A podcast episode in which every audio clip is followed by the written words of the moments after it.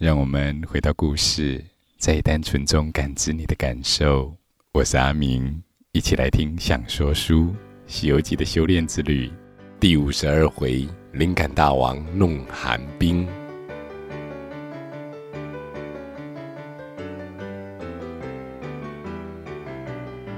亲爱的孩子，上一回说到悟空悟能大胜而归，陈老先生啊高兴不已。对着自己的孩子又亲又抱，又带着孩子们呢磕头拜谢唐僧师徒，捧出大把的银子来，但唐僧不收。老先生啊又要留他们下来招待，说啊会提供丰盛的宴席。三藏道：“老施主，你不知平生之苦啊！我当年蒙大唐王恩赐了圣旨。”百大驾亲自送我出关，唐王当时问我几时可回，平生不知道有山川之险，顺口回答皇上说，只需要三年就可取经回国。自从出发之后，到现在已七八个年头了，还未见到佛面。恐怕让皇上等得太久，又怕自己不能完成这个伟大的任务，所以不敢接受招待，也不能为了个人的吃住多留一天，只求能够有一艘小船渡河啊！老先生听了，回答说：“啊，这通天河由于水流非常的湍急，是没有办法过河的，所以呢，陈家庄虽然靠近河边。”整村的人却都是务农种田，没有人下水捕鱼的。村子里没有半条船，更没有渡口可以渡河。陈老先生看三藏焦急地掉下泪来，感念他们的救命之恩啊，就说愿意出钱造一艘大船，从别处呢聘请水手来协助唐僧过河。唐僧啊，这才擦干眼泪。稍稍放松下来，接受了陈家的招待，和徒弟们呢到客房安歇。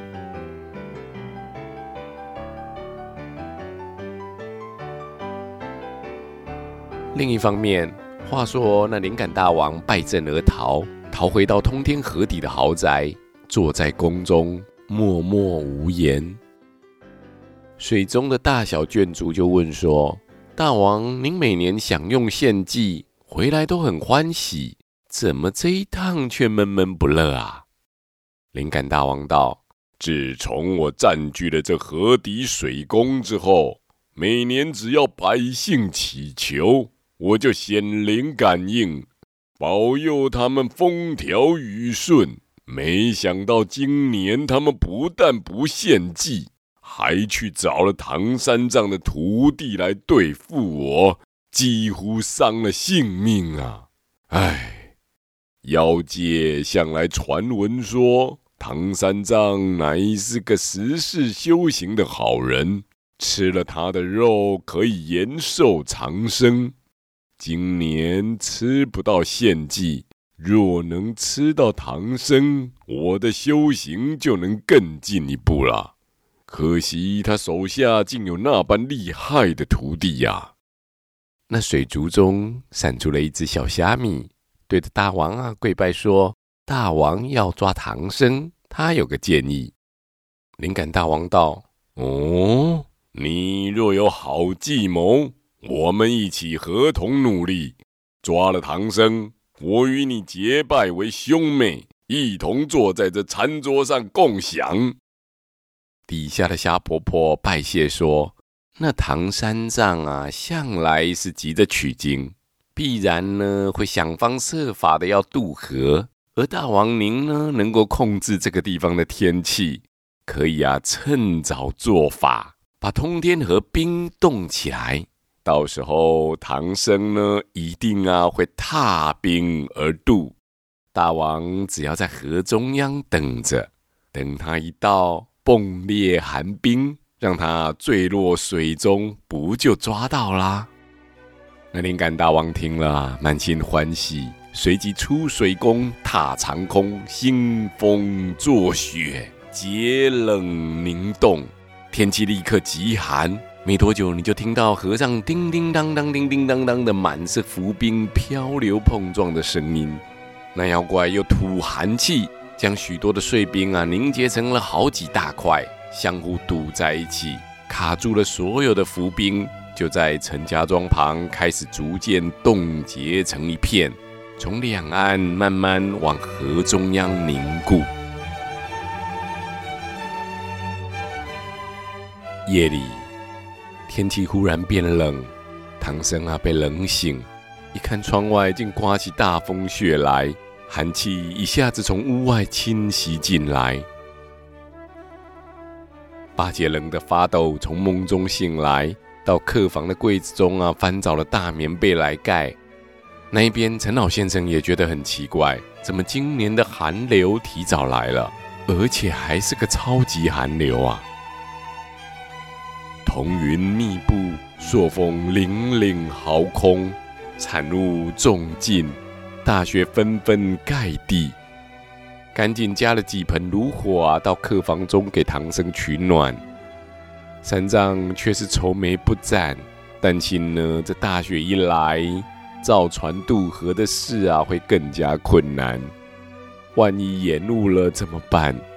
在寒冷与担忧中睡去。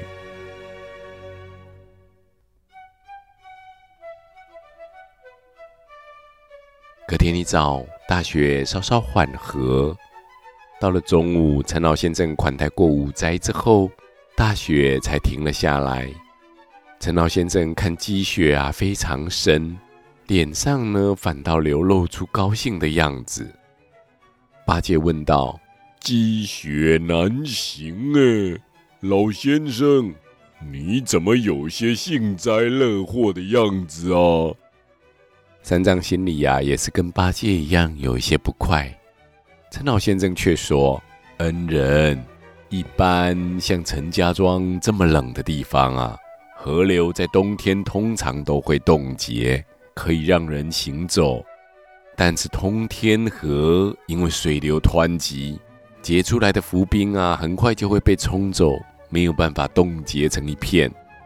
不过每隔几年。”如果遇到超级寒流，河面仍然有机会结成冰面。今天这一场风雪来得又急又大，如果可以再冷上几个月，说不定今年有机会遇到河面冻成一片，不用渡船就能够走路过河了。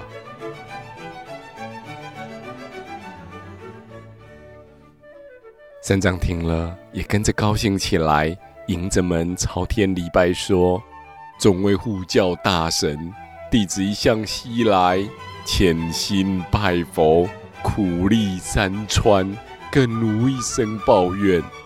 今至于此，遭逢大水阻隔，祈求皇天显灵，感应弟子的一片诚心，保佑取经大业，结冻河水。”等弟子取得真经回来，一定上奏大唐皇帝，竭诚酬谢。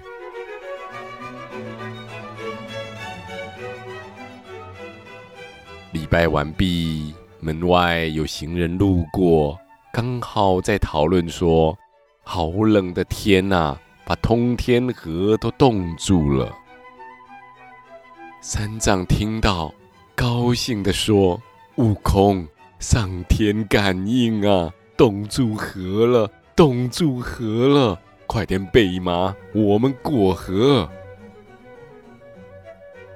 陈老先生说：“才刚乍寒，想是只有靠近河边的浅水处冻结而已，结冰不厚，还不能走。”三藏心急，就要去看。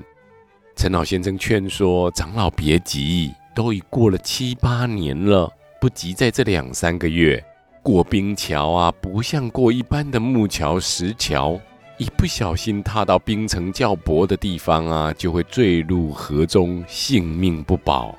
恩人且宽心待在我家，接受我的招待，等冰层凝结的稳固厚实，再安心过河。三藏仍旧心急，悟净背了马。陈老先生只好吩咐六个家童啊，帮忙准备协助，领着唐僧师徒前往河边。一行人来到河边观看，真个是雪积如山送，云收破晓晴，寒林楚舍千峰瘦，冰结江湖一片平，朔风凛凛，滑动棱棱。通天阔水更无波，皎洁冰漫如道路。河岸边呢、有不少人挑着行李，陆续走下河面，小心而大胆地向对岸走去。三藏觉得奇怪，问那些人要去哪儿啊？陈老先生说：“这对岸是西凉国。”西凉国呢，不论啊是风俗或是物产，都跟车迟国非常的不同。所以车迟国这里卖一百钱的普通物品啊，到那里可以卖几千钱；而那边几百钱的东西运回来我们这里啊，却变成价值几千钱的稀有货物。所以啊，人们都挑着货物冒险渡河，卖掉以后再买便宜的当地货运回来。一去一回啊，就能发一笔大财。只可惜呢，通天河很难得结冰，结冰期也不知会有多久，所以大家都把握机会，赶紧渡河。陈老先生说，他们兄弟年轻的时候啊，也曾舍命而往，这才立下了家业。三藏看前方不远处，似乎是一家人正在道别。年轻的父亲本来已经要出发，被两个年幼的小孩叫住了，又放下了扁担，说了些话。年轻的母亲呢、趁机把父亲刚刚不愿意带的衣物啊、干粮都塞到了行李箱中。一家人又说了些话，父亲才又挑起了扁担。其中一个孩子却又抱住了父亲的腿，父亲起脚要走。似乎又不忍挣脱小孩，几番犹豫，还是甩开了小孩，离开河岸，踏上风动的通天河，担着沉沉的行李，走入银亮亮的冰面中，走进络绎前行的商旅之中。河面上的人们蜿蜒向前，零零散散的，却绵绵不绝而去，在茫茫白冰之上，画出一条没有尽头的黑色虚线，看起来单薄，却像是无限延伸在天地之间。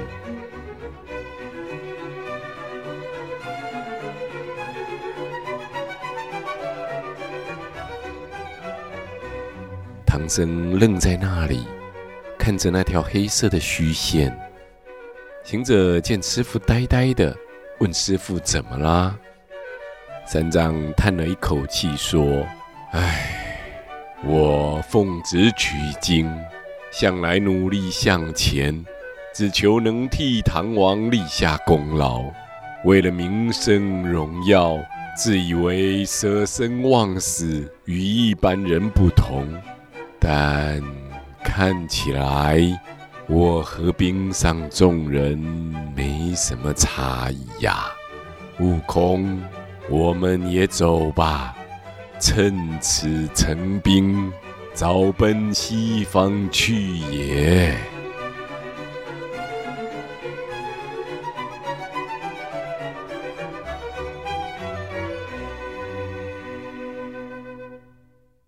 行者笑盈盈的答应，沙僧呢却建议啊，等河水冻得结实了再走，以免危险。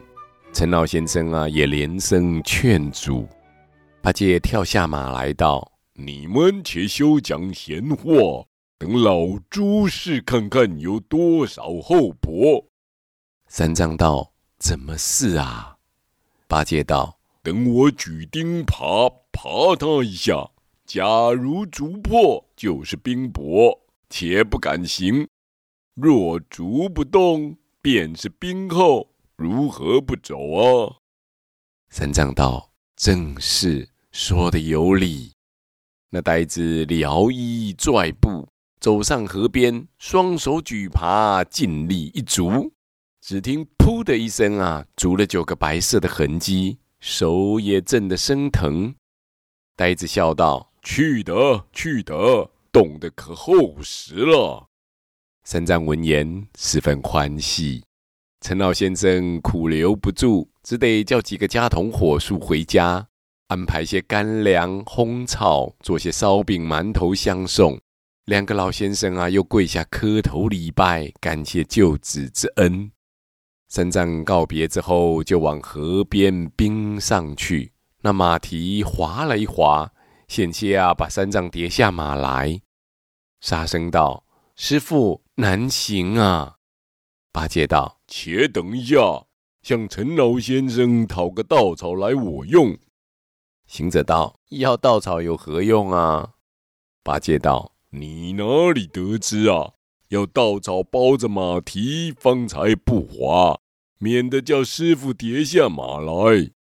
陈老先生啊，在岸上听了，急命家童啊，去附近借来一束稻草，请唐僧上岸下马。八戒将草包裹了马足，然后才踏冰而行。行有三四里远近，八戒啊，把九环锡杖拿给唐僧道：“师傅。”你把这锡杖横着拿在马上。行者道：“这呆子狡诈，锡杖原来是你负责挑的啊，为什么叫师傅拿？”八戒道：“你不曾走过冰林，不晓得，凡是冰洞之上，必有眼洞。倘若踏到了眼洞，从裂缝中跌进水里，若没个横胆的棍棒卡住。”咕嘟的落水，被冰层底下的河流一冲，哎呀，那就有如隔绝在地下世界中，如何钻得上来啊？须得如此架住，方能保得平安。行者心里暗暗夸奖八戒，果然都依了他。长老横担着席杖，行者横担着铁棒，沙僧横担着宝杖，八戒啊肩挑着行李。师徒们放心前进，一直行到天晚，吃了些干粮，却又不敢久停，对着星月光华，只顾往前奔走。果然是马不停蹄，冰面上亮灼灼、白茫茫的。唐僧累了，就在马上打瞌睡，由沙僧牵了马走，其他人都没合过眼，走了一夜。天明又吃些干粮，往西又进。行者没走过冰城，滑溜溜的啊，觉得好玩。见八戒将师傅照顾得甚好，况且有龙马在，沙僧也会水，就放心啊，在冰原上尽情奔驰，前后玩耍起来。又将金箍棒化为两根，左右手各拿一根，往后方撑去。在离唐僧不远处啊，滑过来，溜过去。